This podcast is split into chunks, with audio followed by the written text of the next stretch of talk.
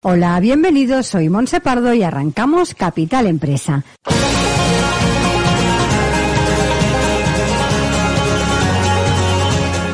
Cada día de lunes a viernes os estaremos acompañando de 12 a 1 de la tarde para hablar como siempre de empresas, de emprendedores y de comercio.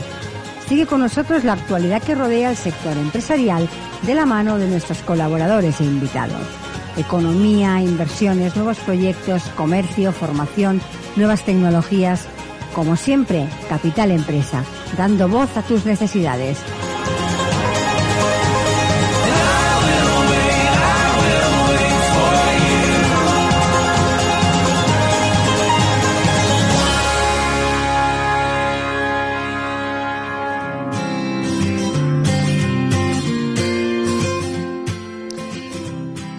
Hola, muy buenos días y bienvenidos a Capital Empresa. Como ya es habitual, iniciamos el programa de hoy dispuestos a aportarles la mejor información en relación a las pymes, el comercio, la economía, la innovación.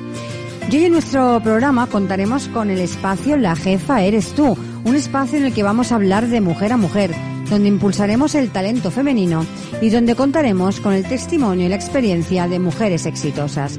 Así que, arrancamos.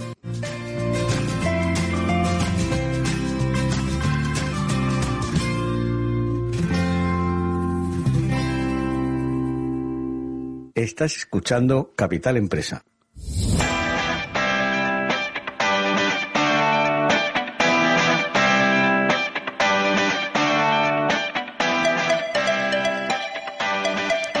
Y empezamos ya con nuestro espacio. La jefa eres tú, conducido por Olga Jiménez, experta en ventas, motivación y liderazgo, empresaria y escritora. Olga, buenos días y bienvenida. Buenos días, Monse. Aquí estoy desde Aranjuez. Os mando un saludo. Igualmente, ¿qué tal? Muy bien, encantada de estar aquí. Hoy tenemos un programa también que va a estar muy bien, que promete. Sí, hoy en el programa hablaremos del equilibrio entre la vida personal y profesional. Eh, empezaremos como siempre con dos tips. Eh, uno es tu cerebro te engaña y el otro qué pasa con los imprevistos. Ya el título, los títulos prometen. Y después también contaremos con la participación de una invitada que nos hablará de ese, de este equilibrio, ¿no? de su experiencia personal. Ella es una, es profesora titular de la Universidad de Alicante y es coordinadora de las prácticas externas del máster en Ingeniería Química y ha dirigido tres tesis doctorales, así que hoy nos espera un buen, un buen programa. Eh, si te parece, Olga, te dejo ya a ti para que iniciemos con estas, con esas píldoras que nos tienes preparadas para el programa de hoy. Por supuesto. Bueno, pues vamos a empezar hablando de este título que avanzábamos, ¿no? El tu cerebro te engaña, fíjate. Bueno, aunque seguro que en próximos programas vamos a poder profundizar mucho más entre, eh, en, en el equilibrio entre vida personal y vida profesional, es cierto que hoy ya vamos a empezar para poder romper alguna creencia limitante que tenemos. Y es precisamente, pues, entender que nuestro cerebro nos engaña, pero que nosotras le podemos engañar a él. Bueno, ¿por qué? Porque hay una parte, que es eh, la parte del cerebro reptiliano, que es la parte más primitiva de nuestro cerebro, que es el que se encarga de protegernos ante las amenazas. Y como se encarga de protegernos ante las amenazas, cualquier cosa que detecte como amenaza, va a disparar todas las alertas y va a hacer que nosotras tengamos esa tentación de huir. ¿Y ante qué va a hacer esa parte del cerebro, el cerebro reptiliano, que nosotras tengamos la tentación de huir? Bueno, pues evidentemente cuando haya un peligro real, por ejemplo, eh, posible accidente de tráfico, estamos caminando al borde de un precipicio, nos podemos caer, pero también cuando hay algo que nos emociona y nos apasiona, pero a la vez nos produce cierto miedo, como por ejemplo el emprendimiento. Por eso muchas veces sentimos un temor que llega a ser irracional y queremos huir y queremos escaparnos y no nos atrevemos a hacer aquello que de verdad deseamos, ¿no? Bueno, pues el, el, el cerebro reptiliano también es responsable del comportamiento territorial, el que hace que nosotras estemos pendientes de nuestro hogar y de los nuestros. Y aquí me gustaría hablarte de una anécdota, bueno, de algo que me sucede bastante a menudo, y es que cuando viajo de Barcelona a Madrid, muchas veces soy la única mujer en el vagón, sobre todo en viajes de Madrid a Barcelona, eh, un día de cada día, pues sobre las siete o las ocho. Y llegó un momento que yo me pregunté por qué esto sucedía, porque algunas veces éramos dos, tres mujeres en el vagón, pero siempre había un porcentaje menor de, de, mujeres volviendo de viajes de negocios. Bueno, y la respuesta es que las mujeres hoy en día todavía se sienten terriblemente culpables cuando creen que están desatendiendo a los suyos. Y fíjate, me di cuenta de esto precisamente porque me encontré a un compañero que me decía que era él el que viajaba para que su mujer pudiera estar con los niños, ¿no?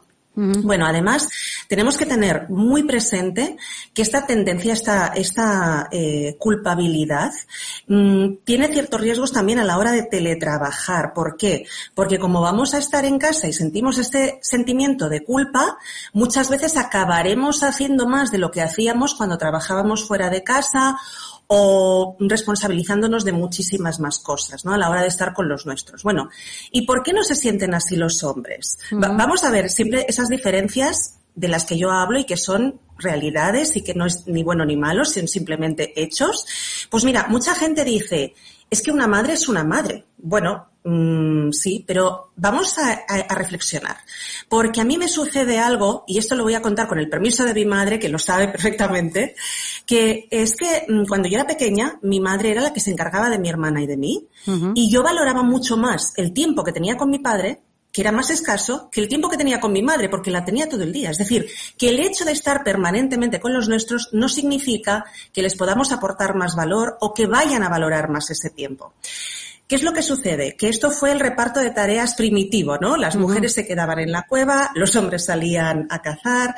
Bueno, y al final, esto también se daba así para que los hombres pudieran proteger a la mujer durante la vulnerabilidad de la gestación. Es decir, tiene, tiene un sentido. Pero es cierto que mm, los hombres también pueden ser vulnerables. Por ejemplo, cuando se, imagínate, en la prehistoria, se rompen una pierna, pues seguro que esto pasaba, ¿no?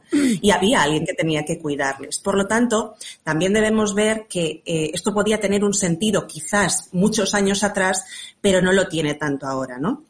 Y yo me siento inmensamente agradecida hacia mi madre, lo tengo que decir. Pero también es verdad que, que, me siento culpable, porque al final mi hermana y yo éramos la razón por la que ella se veía muchas veces delante de montones de tareas por hacer que no la hacían feliz. Por lo tanto, vamos a ir pensando que lo que hacemos por los hijos puede ser que les haga incluso sentir este mismo sentimiento que yo tengo, ¿no? Vamos a irlo rompiendo. Uh -huh. Y aunque es maravilloso poder estar con ellos, eh, verles esa sonrisa cuando les vamos a recoger al colegio, bueno, pues lo más importante es tener tiempo de calidad, no cantidad. Porque los niños imitan los roles. Mira, el, el, hijo de una madre de éxito va a pensar que él puede tenerlo y va a apoyar a las mujeres de su vida a tenerlo. Y lo mismo va a pasar con la hija de una madre de éxito que le haya mostrado que ya ha trabajado por sus sueños. Yo pongo muchas veces el, el caso de mi, de mi suegra, de la madre de mi marido, que fue una uh -huh. mujer maravillosa que tuvo un pequeño comercio junto a su marido y sacó adelante cuatro hijos, ¿no? Pues bueno, mi marido aprendió a hacerse la merienda con seis añitos y ha sido un hombre que siempre ha valorado a la mujer. Yo nunca le he visto, eh, pues, hacer un comentario machista ni siquiera en broma. Por lo tanto, ese ejemplo le marcó muy positivamente y debemos entender que estamos educando ya desde ese mismo momento. Uh -huh. Fíjate que cuando vemos a un hombre exitoso, no, le, no decimos, claro, claro, es exitoso porque no tiene hijos. Muchas veces sí lo decimos de algunas mujeres. Pero si el hecho de no tener hijos supusiera directamente poder triunfar, todas las mujeres sin hijos estarían en los puestos directivos más altos y ninguna mujer con hijos eh, sería una gran líder o una gran empresaria. Y esto no es verdad. Tampoco le preguntamos a un hombre cómo ha logrado conciliar, pero sí se lo preguntamos permanentemente a las mujeres, ¿no? Pues tiene que llegar un momento que, que esa pregunta ya casi la podamos borrar del mapa. Evidentemente no todas las madres quieren emprender o ascender, pero si una mujer quiere y no lo hace por sus hijos, debe entender que no es que les esté ayudando, sino que está ayudando a sus temores a vencer. De algún modo sus hijos se están convirtiendo en una justificación para los miedos. Y yo sé que este es un tema muy delicado, ¿eh? pero mm, es bueno que convirtamos a nuestros hijos o a nuestros mayores en los héroes que nos impulsaron a ser mejores y no en el freno que, que hicieron que no ¿no? ¿Sabes no qué pasa, Olga? Solo, solo un comentario que Dime. tenemos muy, a lo que estás comentando, ¿no? Creo que tenemos todavía muy, incul, muy inculcada la pregunta esa de, de la elección, ¿no? Eh, uh -huh. ¿Qué prefieres, eh, tu carrera profesional o tus hijos? eh, ¿dónde te quieres quedar? ¿En, cuidando de tus hijos o, o, teniendo una carrera profesional que te quite horas y que te esté fuera de casa? Y por suerte, esto la vamos eh, quitando de nuestra mente, esta pregunta, pero todavía hay mucha gente que la cuestiona y la, a nuestro alrededor, ¿no? Que el, entorno también es importante que también cuando tomas ciertas decisiones también te las cuestionan, ¿no? Entonces, mm, creo que todo esto todavía lo llevamos muy, muy inculcado en la, en la mente y eso es lo que tenemos que ir apartando. Por suerte hay muchas mujeres que ya ni se lo plantean, es decir, no tengo por qué elegir, puedo tener las dos cosas. Y, por suerte también mm, cada vez más se ven más apoyadas por el entorno, que eso creo que también es importante. Totalmente. Fíjate que ir entendiendo todo esto que yo comentaba, ¿no? Mm. Que no nos van a valorar más porque dediquemos más tiempo, sino que a veces va a pasar justo al contrario, que por tanta cantidad de tiempo precisamente vamos a, perder valor, ¿no? Esto es como cuando inundas a un niño de juguetes por en Reyes, mm. pues ¿qué, ¿qué, pasa? Que mm, los juguetes dejan de tener valor, se pone a jugar con la caja, ¿no? De los juguetes. Pues ahí pasa lo mismo. Entonces, esto lo tenemos que ir entendiendo todos como sociedad porque a los hombres no se les dice, ¿qué prefieres, tu trabajo, tu carrera o tus hijos? No. De hecho, también es verdad que muchos hombres están entendiendo que quizás pueden reducir un poquito el ritmo para tener mayor equilibrio y pasar más tiempo con los hijos. Pero este es un equilibrio de todos y por el bien de todos. Es que para los hombres esto también es duro, ¿eh? Porque mm. ellos en el silencio muchas veces también sufren el, no poder pasar más tiempo con sus familias. Sí, sí, es una cosa que, que, sí, que por suerte la sociedad está cambiando la sociedad en general, no solo las mujeres, sino en general. Y estas, estas cosas creo que poco a poco las vamos a ir normalizando. Queda camino, pero por, por algo se tiene que empezar, ¿no? Y creo que poco a poco ya lo vamos normalizando para eso está este programa, para irlo normalizando. Pues ¿eh? Y pues evidentemente cada uno tiene su opinión, pero nosotros aquí vamos a aportar mm, herramientas y formas de pensar que mm, rompan algunos prejuicios e ideas preconcebidas y, paradigmas. Bueno, si te parece, hablamos de los imprevistos, porque claro, mucha gente me dice, ya, Olga, eh, pero cuando tienes familia, ¿no? ¿Qué pasa si yo soy emprendedora, si soy, eh, tengo un negocio y me surge un imprevisto? Pues mira, aquí hay que ir con mucho cuidado porque generalmente la familia, y ya no hablo solamente, no hablo de los hijos, ¿eh? ni siquiera del marido, a veces los padres, los hermanos, etcétera, etcétera, ¿no? Cuando hay una situación que alguien se tiene que hacer cargo de un imprevisto. Pues, ¿qué pasa? Van a la emprendedora porque la emprendedora como que no trabaja, entre comillas, ¿no? Como que tiene todo el tiempo a su disposición. Entonces, vamos a llamarla a ella que ya siempre está disponible. Pues bueno, eh, cuando haya imprevistos, tienes que aprender a manejarlos como los manejarías si estuvieras trabajando para otra persona. Es decir, si es algo súper, súper grave, evidentemente, también tu jefe te dejaría salir pitando por la puerta. Pero si es algo que puede esperar, ¿cuándo lo vas a solucionar? Pues a las 5 de la tarde o a las 3 de la tarde o a las 7 de la tarde, cuando termines de trabajar. Pues lo mismo, hay que manejarlo exactamente de la misma manera y sobre todo aprender a decir no, esto que nos cuesta tantísimo. Porque al final, si construimos negocios de éxito con productividad y aprendemos a, a hacer que funcionen también llegará un momento en que verdaderamente tendremos mayor flexibilidad. Pero si continuamente estamos cediendo nuestro tiempo a otros, esto nunca va a llegar hay que preguntarse, ¿lo que estoy haciendo ahora me acerca o me aleja de mis objetivos? Vamos a hacer aquello que nos acerque a nuestros objetivos, lo que nos aleje fuera. Y otra pregunta muy importante, ¿lo que estoy haciendo es suficiente teniendo en cuenta el retorno que obtengo? Si estás haciendo más, para. Si estás haciendo menos, continúa. Pero si estás haciendo más, llegará un momento que te vas a convertir eh, un poquito en una víctima, en una mártir, ¿no? Doy, doy, doy y no recibo. Pues hay que ir también con mucho cuidado porque al final eso alimenta mucho resquemor. Hay que aprender a reubicar las actividades, como si fueran piezas de un puzzle que las vamos moviendo y las vamos encajando, o como el juego del Tetris, ¿no? Hay que pensar que las tareas se expanden en el tiempo que tenemos para hacerlas, así que vamos con mucho cuidado, con mucho ojo en este sentido. Y también eh, vamos a romper esa creencia de que hay que trabajar 40 horas para ser productivo. Bueno, hemos hablado otras veces aquí de la ley de Pareto, que dice que el 20% de nuestras actividades y clientes nos da el 80% de nuestros beneficios y resultados. Si aprendemos a identificar estas actividades y clientes en una jornada o de, semanal o en una, jornada laboral, ¿no? Pues eh, esto va a suponer trabajar el 20%, es decir, de 40 horas semanales pasaríamos a tan solo 8 horas de trabajo. ¿Esto es posible? Bueno, según esta ley, hay 36 horas que estamos utilizando para tareas que solo nos dan un 20%. Entonces, ¿realmente es tan malo que las, que las apartemos o que las reduzcamos? Probablemente no. Mira, fíjate, Vamos a utilizar el poder de los cinco minutos. Hay cosas que en cinco minutos se pueden hacer y marcan una gran diferencia. En un negocio, por ejemplo, si cada día llamásemos a dos posibles clientes para ofrecerles nuestros servicios, contactaríamos con 60 personas al mes, que son 720 al año. Imagínate solo por llamar a dos personas al día. Entonces, vamos a preparar lo que necesitemos, a tener herramientas que siempre las llevemos encima, los contactos en el móvil, eh, poder tener archivos que nos podamos llevar fuera de casa, auriculares inalámbricos. Vamos a organizarnos para que sea fácil realmente aprovechar estos cinco minutos que muchas veces tenemos andando, yendo en transporte público. Es decir, podemos llegar a ser muy productivas si nos organizamos bien en periodos muy cortitos de tiempo para poder tener muchísimo más equilibrio personal y profesional. Y solo un apunte en esto que, estás, que nos estás comentando, que es que además cuesta más cuando estás haciendo una cosa que te gusta, ¿vale? Que a veces le dedicas muchísimo tiempo y no lo, y no le pones precio a ese tiempo, porque disfrutas tanto haciendo lo que haces que a veces cuesta, muchas a muchas emprendedoras les cuesta eso. ¿Y, qué precio le pongo a mis servicios? ¿Qué precio le pongo a mi producto si lo que estoy haciendo me encanta? Y casi lo haría sin pagar, sin cobrar, perdón. Eh, eh, eso, eso pasa muchísimo, ¿no? Y es importante tener claro los objetivos, ¿no? Y el tiempo que le tienes que dedicar para no que no pase lo que dices tú, ¿no? Que estés trabajando eh, todo el día sin, sin un rendimiento claro.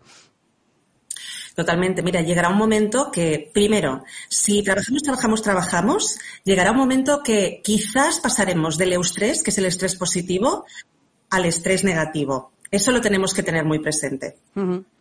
Pues Olga, después de estos dos tips que nos has eh, dado hoy, súper interesantes y que espero que todas las oyentes vayan, vayan tomando nota, ¿no? De, de estas pequeñas pinceladas que nos dan para llevar encauzar mejor nuestra, en este caso, este equilibrio, ¿no?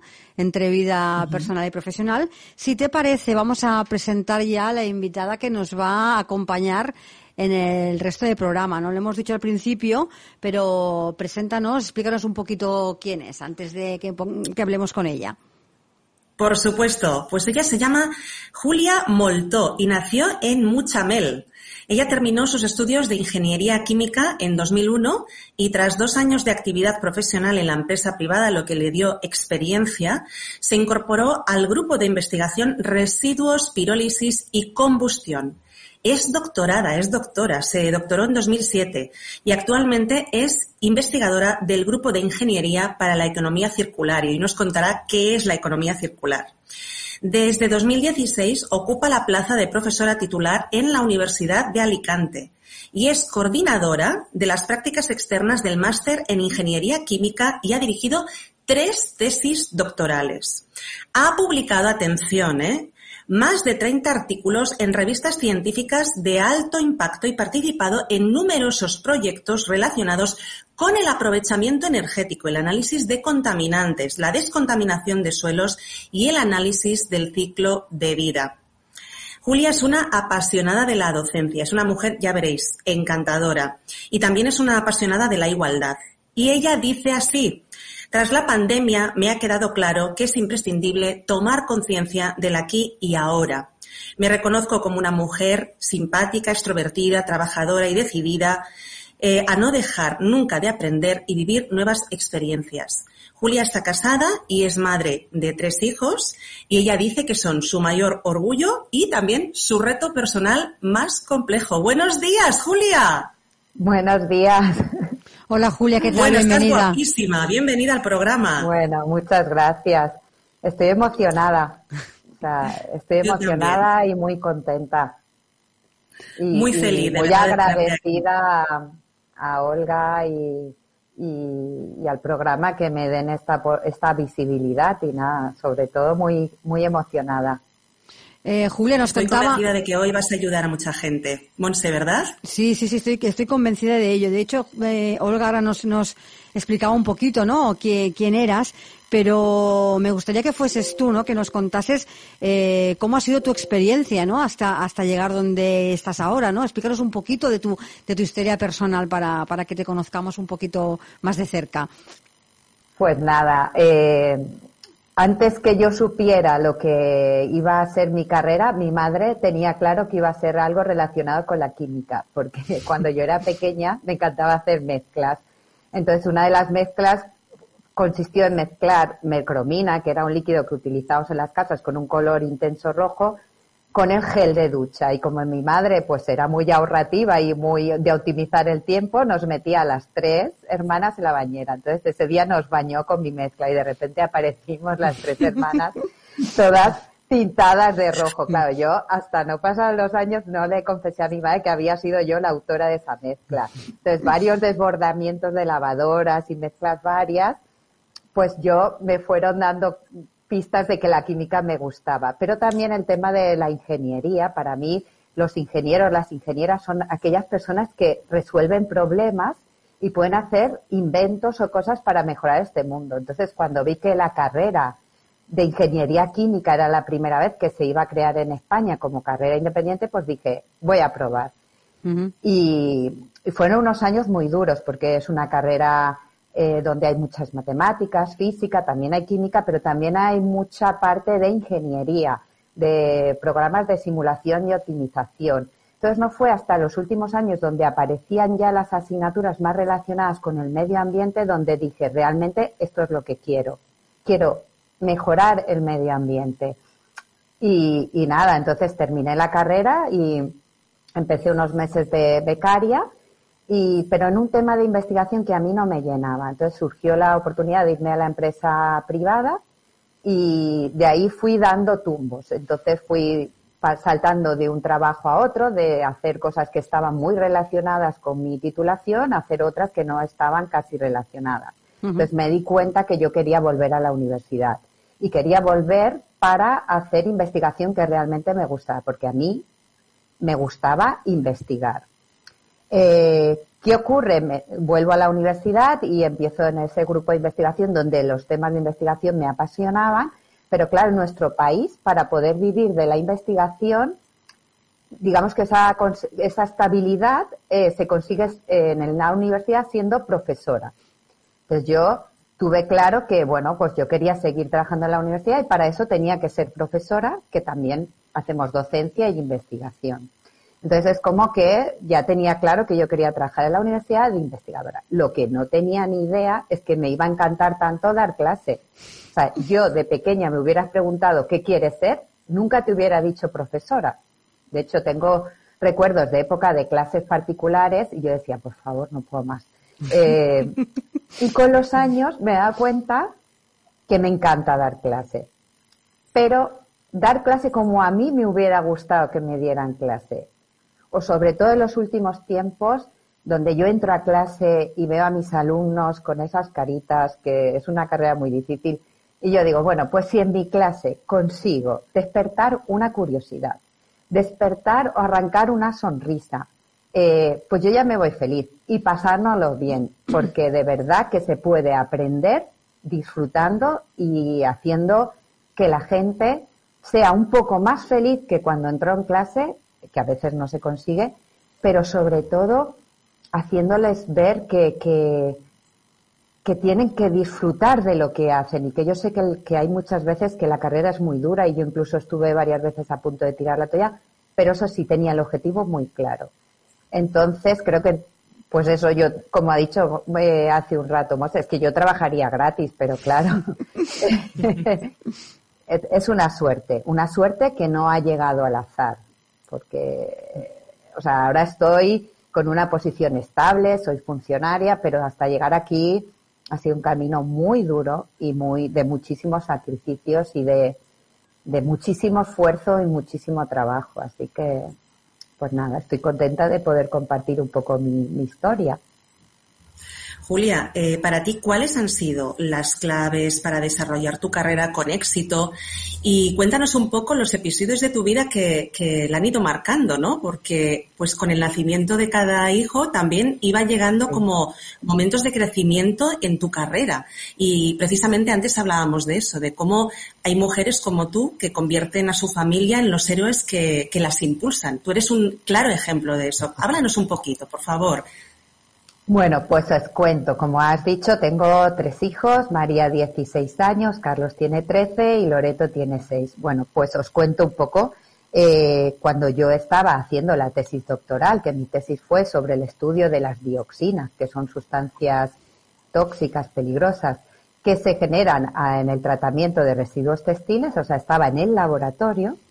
Eh, yo ya llevaba tres años casada y de repente, pues, pues nada, me quedé embarazada. O sea, eh, sin planificarlo, sin pensarlo. Entonces, desde el momento cero tuve claro que yo iba a tener ese bebé y que, que era algo totalmente inesperado. Y además, mi hija lo sabe. O sea, yo se lo cuento. María, tú has sido el mejor regalo de mi vida, pero un regalo totalmente sorpresa. Entonces fue un shock, porque claro, mi beca era una beca que no hace, o sea, que no incluía bajar de maternidad ni seguridad, nada. O sea, una beca de ocultación directa por lo tanto, yo me acuerdo que, hablé con mi director de tesis, Rafael Font y Juan Conesa, me dijeron, Julia, decide, ¿qué quieres hacer? Y yo tenía claro mi objetivo, que era trabajar en la universidad, ser investigador. Entonces no, no, yo adelante. Y con todas las medidas de seguridad y todo, pues di a luz a, a mi hija, pero sin haber terminado la tesis doctoral. Eso no lo hace nadie. La gente se espera a tener la tesis para empezar a tener hijos. Entonces yo me acuerdo que éramos varias compañeras y compañeros y sabíamos que el día que saliera a la plaza de profesor o profesor ayudante, eso era una carrera. El que mejor, el que más méritos tuviera, más artículos, más congresos, más idiomas, ese es el que sacaría la plaza. Entonces yo me acuerdo que nació mi hija, a las 16 semanas yo estaba otra vez en el laboratorio a tope y yo me acuerdo de recoger a las 9 de la noche a mi hija, eh, bañarla, darle de cenar, acostarla y quedarme trabajando hasta la una y media. Entonces hubo un momento que mi hija no quería venir conmigo porque sabía que mamá era lo mismo. Entonces, eh, cuando yo leí la tesis, mi hija tenía 17 meses. Entonces, esos primeros 17 meses, eh, pues eso, María era una niña muy buena, muy tranquila y la verdad que me lo puso fácil. Y tuve el apoyo de mi marido y, por supuesto, de, mi familia, que era quien cuidaba de, mi familia y mi familia política. Cuando nació, cuando aprobé, conseguí la plaza y, nada, y entonces dije, bueno, pues quiero volver a ser madre porque esto ha sido lo mejor que, o sea, como que encontré sentido a mi vida, pero también tenía muy claro que mi trabajo era muy importante. Y nada, tuve a Carlos cuando ya era profesora. Y, nada, y seguimos igual, o sea, todavía no era funcionaria. Entonces, las plazas para ser profesor titular, esta plaza sale a concurso a toda España. Cualquier persona que sea doctora en ingeniería química con ese perfil se puede presentar. Otra vez, la, la carrera. La carrera, publicar, congresos, ya dos niños. Ya Carlitos no era tan tranquilo como María, pero bueno, o sea, eh, horas y horas de trabajo, de pocas horas de dormir, y ahí realmente optimizas el tiempo. O sea, yo eh, no perdía nada de tiempo. Eh, tenía muy claro que mi tiempo era muy escaso. Y, y nada, y después eh, yo tenía, me, yo vengo de una familia numerosa, somos cuatro hermanas y mi familia, la familia, los primos, todos estamos muy unidos y, y me gustaba ese modelo de familia. Entonces dije, bueno, cuando sean más mayores mis hijos, pues yo volveré a ser madre y así lo hice con 40 años me quedé embarazada y, en ese momento eh, todavía no era titular. Y entonces dije, bueno, pero como creo que me he ganado una excedencia para un cuidado adecuado de mi hija y disfrutar por lo menos, dije, bueno, voy a pedir una excedencia de un año. Y a mitad de excedencia salió la plaza para la oposición. Entonces de repente dije, bueno, otra vez toca encerrarse. Y nada, fueron unos meses durísimos. Claro, ya eran tres hijos, con lactancia materna, yo estuve dos años de lactancia materna con Loreto y muchísima ayuda de mi familia, o sea, de mi familia, mi marido, eh, mi familia también política, quiero aclarar, porque en mi caso, pues, pues eso, mi suegra. Hay días que me, que me, yo recogía a los niños bañados, cenados, con la ropa, o sea, es la realidad. O sea, yo tenía muy claro el objetivo y ese objetivo implicaba una maximización del tiempo, o sea, de aprovechar el tiempo y muchos, eh, muchas, no sé, sacrificios, o sea, sacrificios y es así. Pero bueno, al final mereció la pena. Ya soy profesora titular, tengo tres hijos y, y creo que, que estoy satisfecha con lo que he conseguido, pero han sido, o sea, desde que yo termino la carrera en el 2001 hasta que consigo la plaza de titular, son 15 años. 15 años, que se dice pronto. Entonces, lo que sí que ocurre es que la mayoría de mis compañeras hacen todo lo contrario, se esperan a ser funcionarias y entonces ya tienen hijos. Yo hice todo lo contrario, un poco el camino, pero bueno, estoy muy contenta.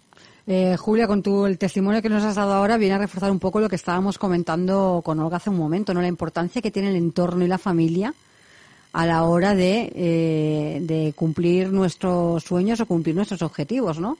La importancia que tiene que nos apoyen desde el primer momento y que nos ayuden a, seguir adelante, ¿no? Porque sin ese apoyo te hubiera sido muy difícil o casi imposible. que hubiera tenido un hijo solo y ya está. Hubiera sido imposible es realmente inspirador, Julia. Eh, y escucharte creo que es maravilloso para tantas mujeres que, que realmente eh, se van a dar cuenta que pueden tenerlo todo, como tantas veces hablamos tú y yo, ¿no? Eh, es verdad que una de las cosas que a mí me encanta de ti es que como profesora de universidad, pues apuestas por un estilo de enseñanza que haga que los alumnos realmente disfruten muchísimo y que además refuercen su autoestima. Esto es fabuloso. Háblanos un poco de ese estilo que tienes tú a la hora de enseñar, por favor. Bueno, pues yo conseguí la plaza y al principio das poquitas horas y yo pues no estaba del todo cómoda. A mí realmente lo que da, lo que me gustaba era estar en el laboratorio, pero me pagaban para dar clases. Entonces poco a poco me fui soltando y con mi compañera de departamento Alicia que pues empezamos a atrevernos a hacer cosas diferentes. O sea, no llegar al aula y soltarles el rollo e irnos a casa, no empezamos a, ¿y si hacemos un taller de que los alumnos preparen un bizcocho y con eso elaboren un procedimiento y vean qué estándares de calidad se, o sea, empezamos a hacer cosas así. Después compramos piezas Lego y empezamos a que ellos construyeran, a darnos cuenta de que la creatividad es muy importante en un ingeniero, en una ingeniera. Entonces, poco a poco ya como que nos fuimos atreviendo. Y después yo, una vez que conseguí la plaza de titular, dije, pues mira, yo aparte me lo quiero pasar bien. Y quiero que los alumnos se lo pasen bien también. Entonces tengo anécdotas muy divertidas.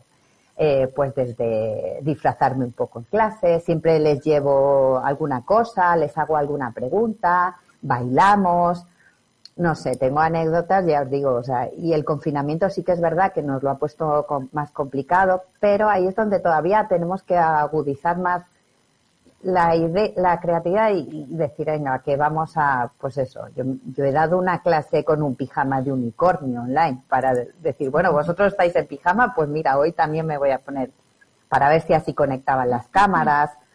Realmente ellos lo están pasando mal con la pandemia, los estudiantes están, pero los profesores también, hemos tenido que aprender un montón de cosas, pero no sé, yo les veo las caras. Eh, Después hay gente que cuando termina la carrera y está trabajando me escribe mensajes a mi cuenta de Instagram y dice, Julia, no sabes cómo añoro tus clases o cuando les llevo un bizcocho y voy haciendo experimentos de, porque también doy clase en una titulación que es gastronomía y artes culinarias. Yo, que soy ingeniera, le tengo que explicar equipos de instalaciones de cocina a los gastrónomos. Entonces, eso hace que siempre tenga que estar estudiando, aprendiendo. Entonces, me encanta estar con, gente joven, aprendo muchísimo, igual que espero que ellos aprendan. Y sobre todo es que cuando les ves esas caras, cuando ves que estás contando y todos te están hablando, te están escuchando, cuando de repente dicen, Julia, es que quiero hacer, ¿te acuerdas el día que trajiste la piel de la naranja y dijiste que si eso lo metemos en un reactor podemos obtener un gas y podemos eh, dar electricidad? Pues voy a hacer un trabajo fin de grado para que en una población indígena del Paraguay utilicen sus desechos, los metan en un digestor que, para que nos entendamos es un recipiente cerrado y ese gas sirva para que la comunidad cocine. O Julia, voy a hacer un proyecto para obtener agua en un sitio, o O sea, realmente eh, creo que eso es lo que necesitamos, motivar a nuestros estudiantes. Tienen un potencial enorme, saben hacer cosas, son autodidactas. Todo está en los libros. Yo no, no, eh, no soy una enciclopedia. Mi labor como profesora es explicar aquello que no está en los libros o hacer más asequible aquello que está en los manuales. Entonces creo que eso es complicado, no todas mis clases lo consigo, pero mi objetivo es lograrlo. Entonces, pues llevo unos años donde creo que estoy cada vez más confiada, más segura y me atrevo a hacer cosas un poco no convencionales. Que yo sé que a algunos de mis compañeros pues no les hace mucha gracia o no opin, no estén de acuerdo, pero poco a poco, eh, no sé, yo creo que, que los alumnos se lo merecen. Así es. Fíjate, Monse, que para mí Julia es una verdadera líder. Es decir, eh, ella es profesora titular de una universidad, es, ingeniera química, es investigadora, pero fíjate cómo está, estás, Julia, enfocada en los demás, en hacerles independientes, en darles autoestima, en proporcionarles herramientas para que ellos realmente se den cuenta de lo que valen. Es decir, eres una líder maravillosa. Y, y bueno, fíjate que hablando del tema de la mujer, ¿no? Eh, tú me decías que la mujer ahora mismo tiene prácticamente las mismas oportunidades dentro de la ingeniería química, pero que tú sí notas que sufren de más inseguridades las alumnas que los alumnos. Entonces, cuéntanos un poco a qué crees que es debido y qué podemos hacer para solucionarlo. Pues, a ver, eh, cada vez más eh, ya las industrias, eh, pues eso, están igual de aceptadas para determinados tipos de trabajo. Antes parecía que a lo mejor las mujeres no podían estar en determinados campos o ejercer. Yo creo que eso poco a poco ha ido cambiando. Lo que sí que me he dado cuenta, y el año pasado en un congreso de innovación, un estudio con estadísticas, con números, me confirmó lo que yo parecía que me hubiera dado cuenta, y es que las chicas participan menos en clase. Cuando tú lanzas una pregunta a la clase en general, suelen contestar más los hombres que las mujeres. Entonces, claro, eh, si en mis clases la participación cuenta para la nota, resulta que yo cuando lanzaba esas preguntas en general me daba cuenta que contestaban siempre los mismos estudiantes. Y no siempre eran los estudiantes que cuando después yo me enfrentaba, corregía a los estudiantes decía, pero esta chica y esta otra si tiene un 10 y, y cómo que no la he escuchado hablar en todo el cuatrimestre. Entonces, ese estudio me, me confirmó lo que yo había observado en clase. Y entonces ella, las autoras de ese estudio, pues profundizaron un poco más, decía que suelen ser como el miedo a que si digo algo y me equivoco se burlen de mí, o que somos un poco más inseguras, y yo eso sí que lo he notado, porque yo soy coordinadora de las prácticas externas, entonces los alumnos eh, me envían las, eh, sus currículums, les hago entrevistas y las empresas pues me, preguntan, oye Julia, necesito un perfil para una plaza, tal. Y a veces soy yo la que le tengo que decir al estudiante, por favor, manda tu currículum. Ah, no, Julia, es que yo a, a esa gran empresa es que no lo... ¿Cómo que no? Mándalo. Y eso me suele pasar más con las chicas que con los chicos. No lo sé. Entonces, también es verdad que me hace plantearme y decir, bueno, si mi sistema de evaluación está perjudicando, entre comillas, a las mujeres, pues voy a ver qué manera de evaluar eso de forma que sea lo más igualitaria posible. Entonces sí que es verdad que yo desde hace unos años eh, leo, hago cursos para mejorar mi conocimiento sobre la perspectiva de género, porque es algo que yo como ingeniera química nunca había estudiado, pero realmente te das cuenta que hay muchos estereotipos, eh, hay muchas cosas que no se están haciendo bien. Y entonces yo en mis trabajos siempre les pido a los estudiantes que incluyan la perspectiva de género. Y perspectiva de género no es que haya el mismo número de mujeres y hombres en un trabajo, no, es mucho más complejo.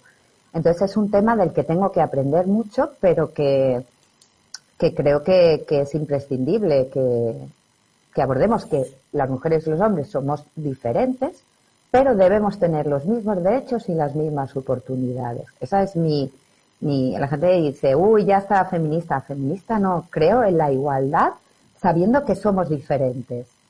Entonces, pues nada, nosotras eh, creo que en el mundo de la ingeniería y en el mundo de la investigación nos lo pone muy mucho, o sea, es complicado vivir en España en la investigación, pero si eres mujer, todavía más.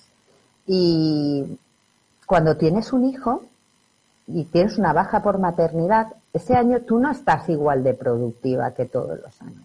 Y entonces, eh, pues nosotros tenemos lo que son los sexenios de investigación, que es cada seis años tenemos que justificar que hemos estado investigando. Claro, yo en este último periodo de seis años he vuelto a ser madre. He estado un año de excedencia. Bueno, pues hasta hace poco eso te perjudicaba totalmente, porque si tú ese año no habías podido trabajar lo suficiente, y hemos conseguido que se amplíe un plazo más si tú a un año. Pero todavía es mucho porque vale un año, un año es suficiente. ¿O cuántos artículos vale tener un hijo? O sea, yo este último periodo, los dos primeros años, no he publicado nada, pero los últimos tres años he publicado mucho. Eh, pero todavía estoy ahí, que creo que no lo voy a conseguir porque tienes que ser que publiques, no vale que el artículo esté en Internet, vale que esté en, en papel y hay revistas que, bueno, la cuestión es que, que me va a tocar eh, coger esa prórroga de un año y me va a tocar esperarme un año para ser catedrática, un año más para ganar un poco más. Y nada, creo que la resiliencia es muy importante y yo desde ayer estoy haciendo un ejercicio de resiliencia porque estaba muy enfadada, muy cabreada, pero estoy toda la mañana aceptando eh, y diciendo, bueno, resiliencia, que también creo que es una de las cosas que, que se oye mucho y que realmente hay que trabajar, que no es fácil ser resiliente. Así es. Bueno, Monse, tenemos muchas ganas también de que Julia nos cuente acerca de la economía circular, ¿verdad? Que hay, hay, mucha gente que, se pregunta, bueno, ¿y esto de la economía circular es un tema que está en, boca de todos ahora y parece que, la pandemia nos ha puesto todos en el camino de la, de la sostenibilidad y de, este tipo de, economía. Danos unas eh, pinceladas de lo que tenemos que, entender, ¿no? ¿Qué es la economía circular? Vale, pues bueno, eh, el objetivo de la economía circular es que los materiales que utilizamos y extraemos de la naturaleza para fabricar algo estén el mayor tiempo posible en el sistema, ¿vale? Hasta ahora, eh, muchas de las cosas que utilizamos, eh, por ejemplo, eh, quiero consumir un producto, lo consumo y va al vertedero. Eso es un diseño de la cuna a la tumba. Entendemos por tumba el vertedero, ¿vale? Porque en España casi toda nuestra basura termina enterrada. Estamos tirando millones de euros a la basura, que espero que algún día cambie. Entonces, el objetivo de la economía circular es decir, bueno, utilizas ese producto, pero ese producto que se convierta en otra cosa o que se pueda reparar de forma que esté el mayor tiempo posible usándolo en el mercado por ti o por otra persona, con la forma para, eh, para la cual se creó, con otra forma. Ese es el objetivo. Pero ¿qué ocurre? Y todo el mundo está muy concienciado. Nunca ha habido tanta conciencia medioambiental pero nunca hemos sido tan insostenibles. Y me he preparado aquí el chiringuito, por ejemplo, antes nos hacíamos un café con una cafetera italiana y ese pozo del café, pues si tú eras de mucha conciencia, pues lo usabas para las macetas, lo que sea, pero el único residuo que tú generabas ahí era el pozo del café. Ahora nos preparamos el café con esto, que fijaros, tiene una lámina de plástico, tiene otro tipo de plástico y dentro tiene el café. Eso es de la cuna a la tumba, porque de aquí va a ir a la papelera. Eh, pues es un ejemplo de que, hombre, hemos avanzado, sí, ahora te haces el café más rápido, pero estamos haciendo algo que no, que va en contra de lo que yo acabo de decir. Aunque nos digan eh, que este plástico es reciclable, que, que, el café se va a utilizar para hacer compost, eso es muy complicado que todas las cápsulas de café que hay en el mercado terminen pero es que últimamente eh, nos están engañando. Y eso es lo que le comentaba yo a Olga. Mucho ecopostureo, o, en inglés se llama greenwashing. Hmm. Entonces os voy a poner otro, otro ejemplo. Esto es un vaso que se supone de papel, porque los vasos de plástico de un solo uso están prohibidos. Esos vasos de plástico que eran 100% reciclables se han prohibido. Y a cambio pues nos, nos venden este vaso de papel. Pero si tú coges un vaso de papel, solo papel, y le pones agua, eso se deshace. Por lo tanto, este vaso de papel lleva también plástico. Y de hecho, el fabricante te lo está diciendo aquí. En este, si te dice, por una parte, que lo eches en una, en un contenedor adecuado, en el azul, pero también te dice, ojo, que hay plástico. Aquí en rojito y te pone al lado de los peces, dice plástico en el producto. ¿Vale? ¿Qué ocurre?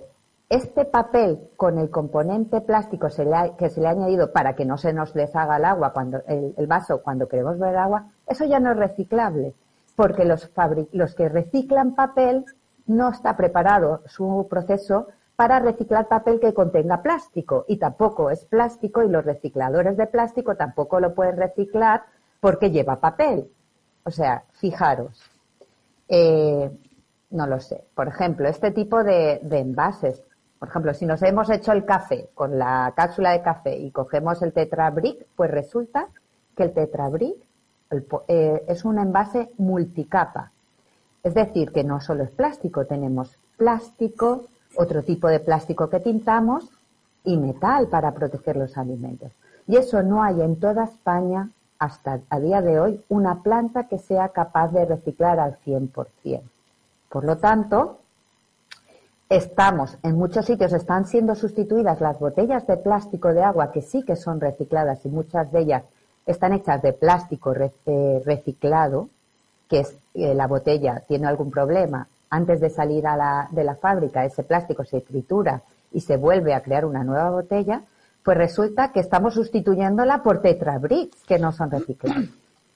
Pero bueno, ahí tengo que hacer un poco de publicidad de mi grupo de investigación y hemos patentado un sistema en el que conseguimos, fijaros, este material que era de varias capas, pues hemos conseguido, mediante un proceso libre de disolventes orgánicos, separar las distintas capas de plástico, destintar ese plástico y esto sí que es reciclable. Y, esto lo, han hecho mis compañeras de Fitch y ya están en fase de nave industrial.